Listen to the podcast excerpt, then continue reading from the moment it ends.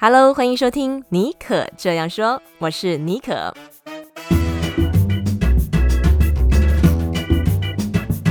为你注满创意动能，你也可以这样说。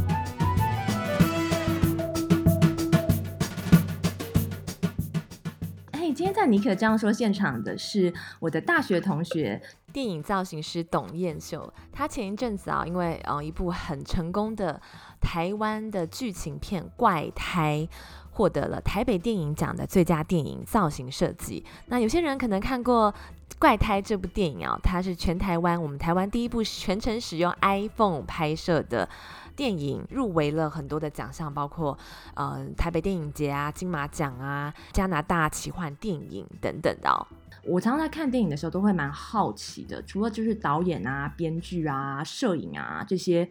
嗯、呃，我们可能认为他们是最重要的人，或者是呃演员之外啊，我其实一直很关注的是电影里面当中，嗯、呃，可以为人物还有场景制造一种氛围，给予这些角色灵魂的幕后的推手。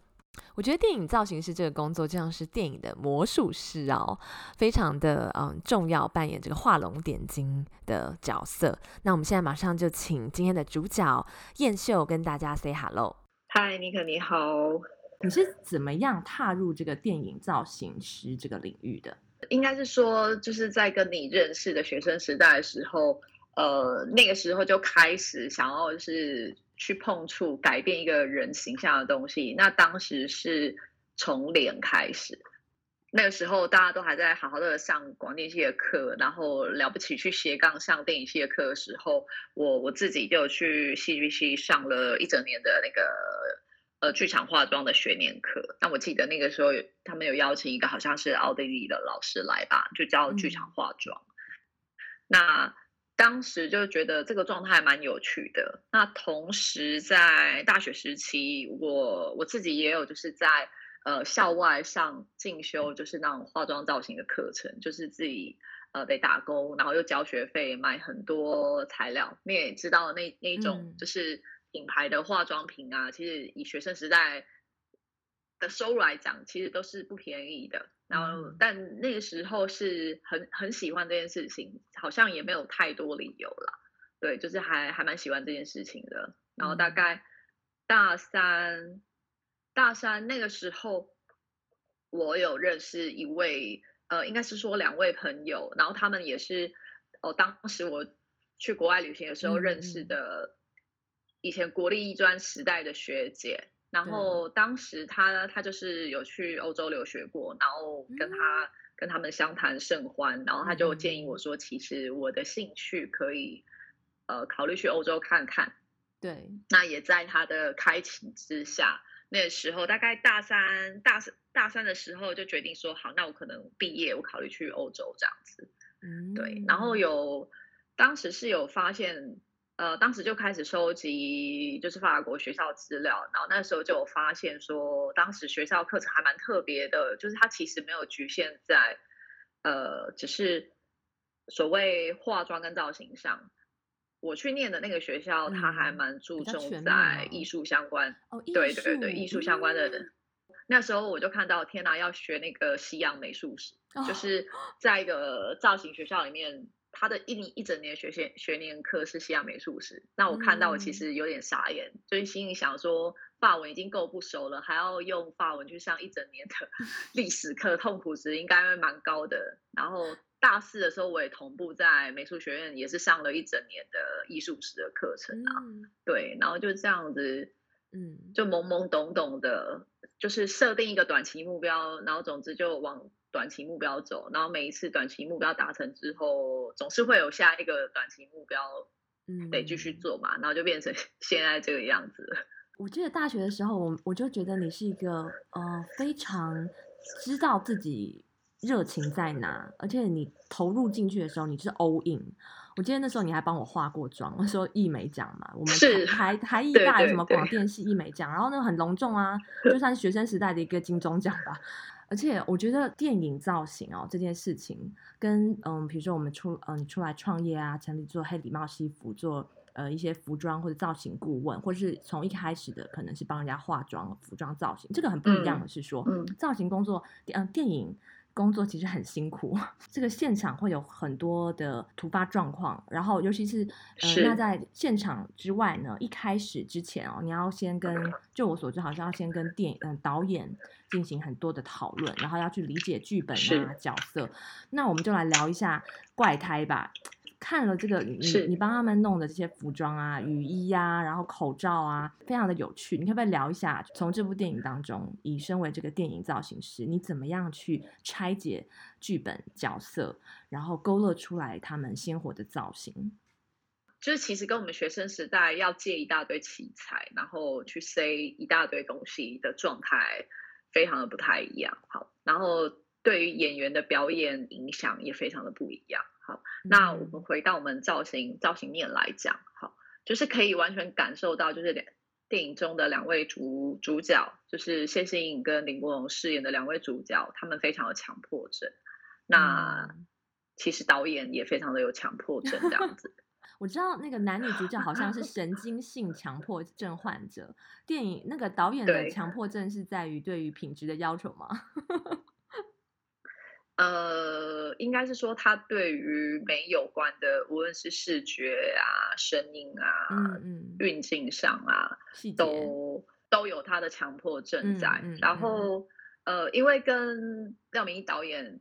是第一次合作，我们其实以往合作了非常多的，就是一些，比如说可能 MV 作品或其他的商业作品。他是一个嗯，很会用影像说说话的人，嗯、然后他运用镜头的方式是呃完全超乎你想象的。对，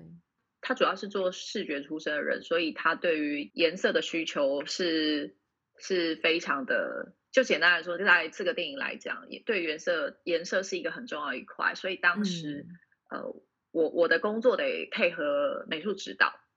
因为美术指导他他设计的就是整个空间的部分，那我处理的就是人身上的部分，嗯、那我们就得合作，让人放在这个空间里面是完全是适当的。嗯哼，你所谓人的部分的话，是包含就是从服装、发型到彩妆这些部分吗？嗯、还是还有其他的？因为呃，主要就是像造型工作，嗯嗯嗯、主要就是我的工作是处理人有关的部分。那我们就会是有一个小团队，就是会有专职的呃处理妆发的人，然后会有专职的现场的服装管理。因为服装管理的话，就是他得确保每一个分镜穿的是可以联系的。像你有拍片过，你就知道，总不能这一场跟下一场连不起来。嗯。对，这这个是还蛮重要的。那我的工作就是我们前置，就是角色的设定。那一个颜色要赋予它什么个性，这样子。那还有就是服装的质感，虽然是很简单的服装，但是变成是它的质感啊、线条啊，就非常的要求。嗯。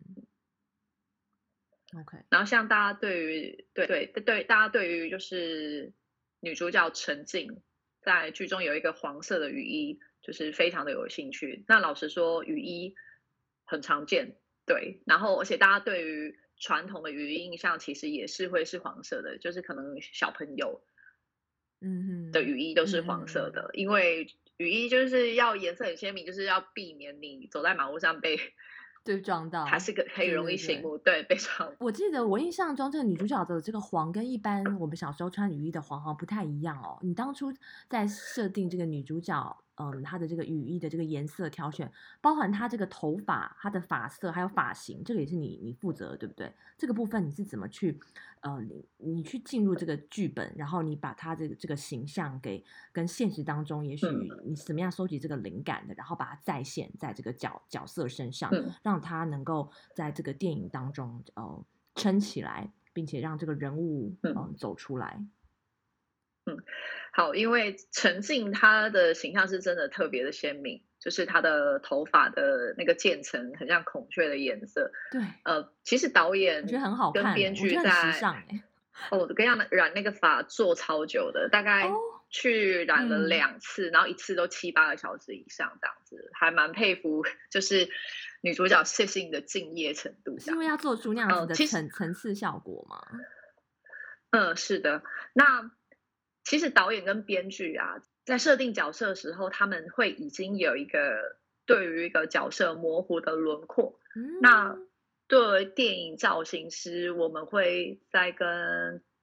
导演谈话之后，然后去去观察，然后让这个让这个导演心中想象的形象会再更具象一点点。嗯、就比如说，导演跟我讲说，好，这个角色他希望呈现怎样怎样的个性，然后就是做一些人物的侧写啦，就是他觉得这这个角色可能可以怎么样。嗯、那在他的沟通之后，我们会找出一些就是实际的参考图片，无论是就是我们得手稿画的，或者是我们找现成的很多，比如说可能有些马路上奇怪的人啊，或服装秀很很特殊的造型，嗯，那当然不会完全 copy，但我们会融合起来，就变成是我们角色就是比较适合的样子。非常有趣，等于像是一个导演，还有这个剧本定调之后，然后你们就是要去进入，呃，你们自己读过这个剧本之后，你们可能有一个解读，然后也跟这个导演嗯、呃、沟通，然后你们开始去搜集这些灵感，然后呢，哎，那搜集完灵感之后，会是要呃要要 try 吗？在定妆之前，大概要你你你经过了怎么样的尝试？好好好好奇哦，还是说其实这个是就是要摆 case？好。呃，应该是说，在还没有实际所谓的定妆前，就是电影拍摄，嗯嗯嗯，就是电影拍摄之前，我们会进行所谓的 fitting，然后会主要针对一些主要角色，还有就是重要的配角。我们先在拍摄前，把它要做的造型跟服装都会、嗯、都会实际上呃试穿在他的身上，然后做一个呃就是所谓的定妆。那在进行定妆之前，我们就会要提出参考图，就会比较类似是一个企划案的概念，就是好，老板给了这个方向，那我们就把企划案就是处理好，然后等企这个企划案定案有大概的定案之后，我们就是可以实际的操作。其实跟你以前在做做行销，在开始执行之前要做事情，我觉得是类似啊。嗯。OK OK，哇，对、欸，那你从这部电影啊，我知我知道你是，它是其实是你你两三年算是你第一次参与嗯电影造型工作的，就是嗯第一第一个第一个电影就献给了怪胎。那你现在回想，然后嗯前一阵子也刚领了奖，发表了得奖感言，你现在去回想，你觉得这参与这部电影的制作最有趣或者最让你印象深刻的地方在哪？呃，好，如果纵观纵观来讲，就是导演导演有他的要求，要满足导演要求，这是大家一定要的。有一个很大的挑战性是，因为他是用 iPhone 拍摄，其实我们要换镜位，都变得很快。嗯、对，然后对传统的就是传统的摄影机，电影摄影机拍摄啊，可能我们换一个场景，换一个角度，然后灯光得重打。然后摄影机得重新再来，大大概可能换一下都最少二十分钟、嗯、半个小时，甚至有些更久。对，那用 iPhone 拍最恐怖的就是导演可能五分钟就换好地方了。但是是不是你们的妆法和服装这个是也也是要配合这个速度，要可以赶快翻篇翻新？对，我我我说真的，他的步调已经快到是可能是。他只需要的就是重新塞进位时间是传统摄影机的可能五分之一到十分之一，那就变成现场的灯光组。Oh. 对，现场的灯光组也、嗯、也得也得很快嘛。对对对，然后你演员要重新走戏也很快，得很快。然后那你的部分美术造型师的部分哦，少哦，全部的配合都要 on 档时间，就是要整个就是加速这样子。哦、oh,，OK OK，这样听起来好像有点像是在走秀哎、欸。像你以前在欧洲念书的时候，应该有在秀场工作经验。去秀场这，这方面有有，有没有什么？可不可以跟我们分享这两者的呃异同差异？如果以怪他这个电影来讲，得快、很准，嗯、还有就是每一个就是团队跟团队之间不能有就是调拍的人，然后自己的团队里面也最好不要有出事情的人。的人，嗯，嗯，OK，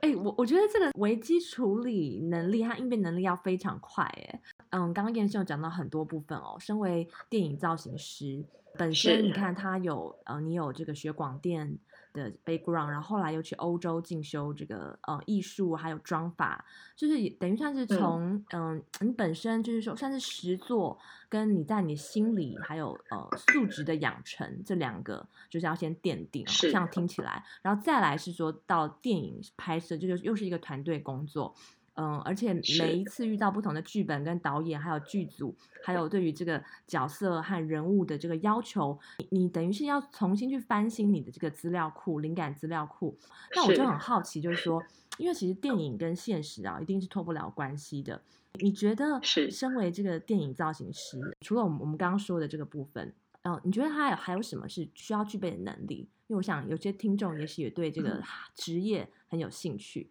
也许是美感啊，或者观察力，还有没有什么其他的部分？所谓的做电影的造型，它其实最最主要的工作，它是去刻画每一个人的人生。因为你看电影的角色那么多，嗯，那电影的角色它男女老少都有，然后包含在电影里面，它可能有就是，比如说你必须去设计一个贵妇啊。或者是你去得设计一个角色，他就是一个市场的摊摊商，嗯，那或者是你得设计一个，他就是有一个公务员的样子，变成是所谓的电影的造型设计师，跟大家认知的服装设计师在在做的事情有一点不太一样，是服装设计师是。他可以把他的点子，他所想要表现的美感，就是任何天马行空的美感，都可以去处理起来。那电影的造型师会是把那个角色该有的样子，嗯、把它规划出来，然后给予他角色的特色。嗯，对。那变成是，呃，我在日常生活中，我会变得非常喜欢观察人。其实从事这这个工作，就是就老实说啊，就断断续续这样几年下来，就是比如说我我可能在台湾的传统菜市场买菜啊，或我去一个呃店家买东西，对，你可以就是我已经会开始从头到尾就是打量，这个人，对，比如说他会这样穿。然后跟他服务我，我感受到他的他的个性是怎么样。然后有时候其实他的外在，然后他的谈吐，然后他自己喜欢的发型，就是就会呈现出一个他人的样子。嗯嗯嗯。然后甚至甚至有一些造型做完之后，你都闻得到味道。好，就比如说那种就是油头粉面的小鲜肉。就是他的造型做完，你可能都光看他的样子，你都可以感受到他闻起来就是会那种香到，就是很香的男生。嗯，哦，哎，我很喜欢你这个说法，这个比喻，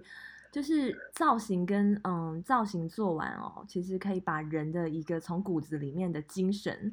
给展现出来，让那个气味其实是可以 carry on 的，可以 linger around。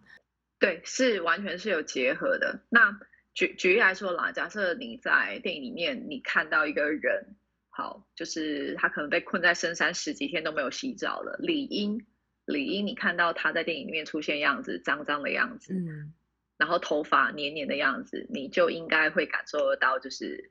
他是臭臭的，即使你没有真的闻到他臭臭的，对。那我觉得美啊，就是或者人的感觉，就是跟五感是非常有关系的。嗯，就是无论是触觉的感受，然后无论是你看他眼睛看他样子，然后你耳朵听到那个演员的表演，嗯，对。哎、欸，真的很有趣，哎，这就让我想到，嗯、呃，在我们大学时代，哦、呃，香港导演王家卫很有名嘛，他以这个独特的光影美学著名哦。那那个时候他有部电影叫《堕落天使》。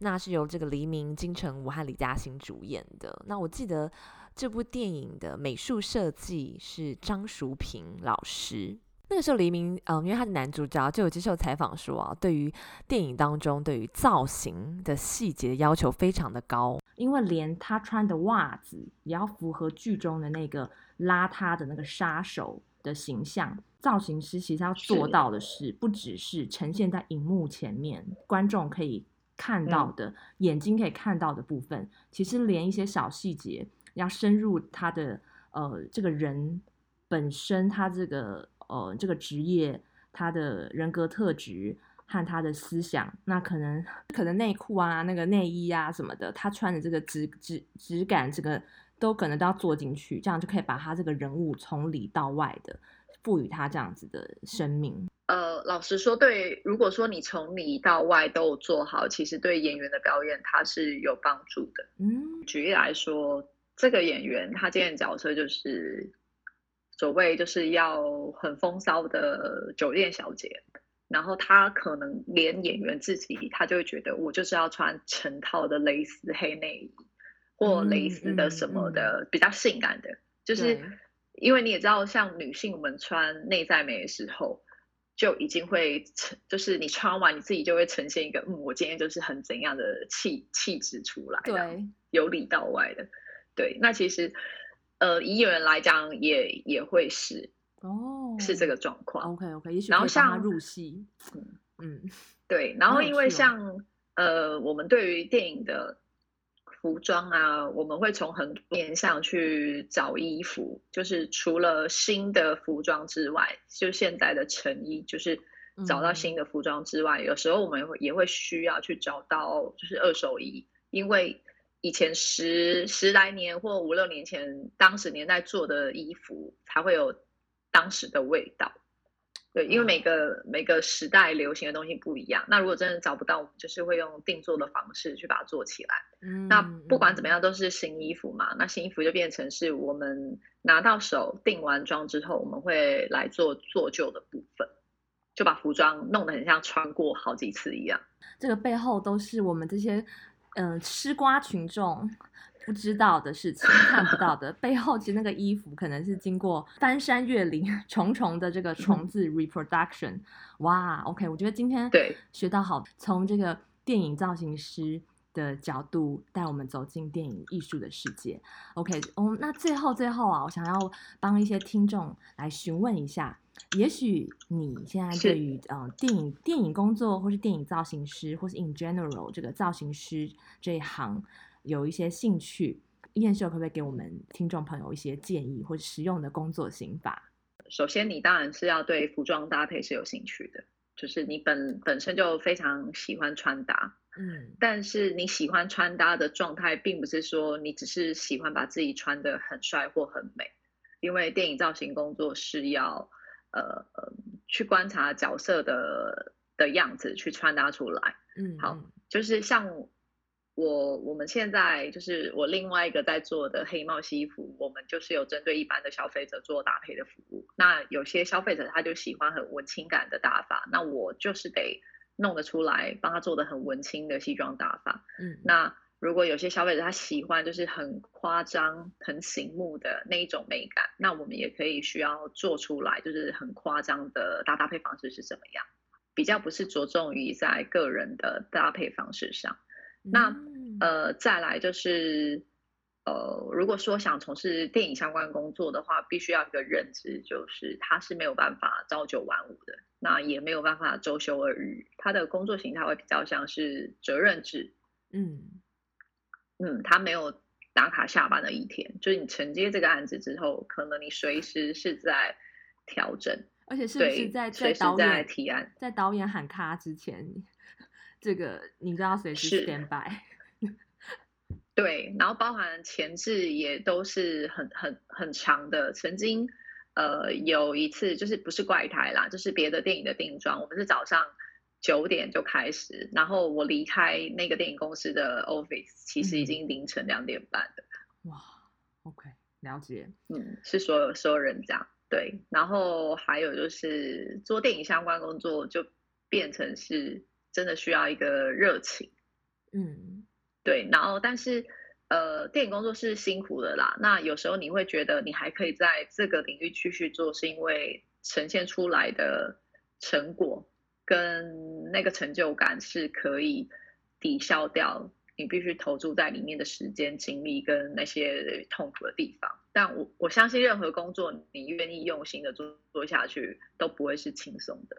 嗯，今天我觉得非常的开心，透过燕秀的分享，还有他的经历，我们了解电影造型师这一行到底是一个怎么样的工作，有点像是掀开他神秘的面纱哦。好，那如果你对我们今天的谈话哦，还嗯、呃、觉得意犹未尽的话，都非常欢迎大家可以到燕秀他的个人工作室黑礼帽西服的网站上面去了解。希望我们今天的对谈能够感染你，那不要忘了 Start small but start now。Always love what you are doing。好，那我们今天谢谢燕秀，谢谢尼克。哎，听完我们今天的对谈，我特别想要知道有哪一趴你觉得让你特别有感，或者你现在对哪一个职业很有兴趣，然后你在想，哎，你什么时候要投入啊？你在考虑什么？你的挣扎点以及是什么？或者是你已经走在这条路上了？你可以跟我聊聊你最近的心路历程，还有你的想法，以及你听完这一集节目。你的感动和行动计划，欢迎你到脸书和 IG 搜寻戏骨保重尼可尼寇。我的泥是泥土的泥，没有水字边。尼寇是 N I C O L L E。好，那非常希望可以在那边嗯跟大家进一步交流，也不要忘了到 Apple Podcast 帮我留下五颗星的留言。你的支持和留言是我做这个节目最大的动力。那我们就下次见喽，拜拜。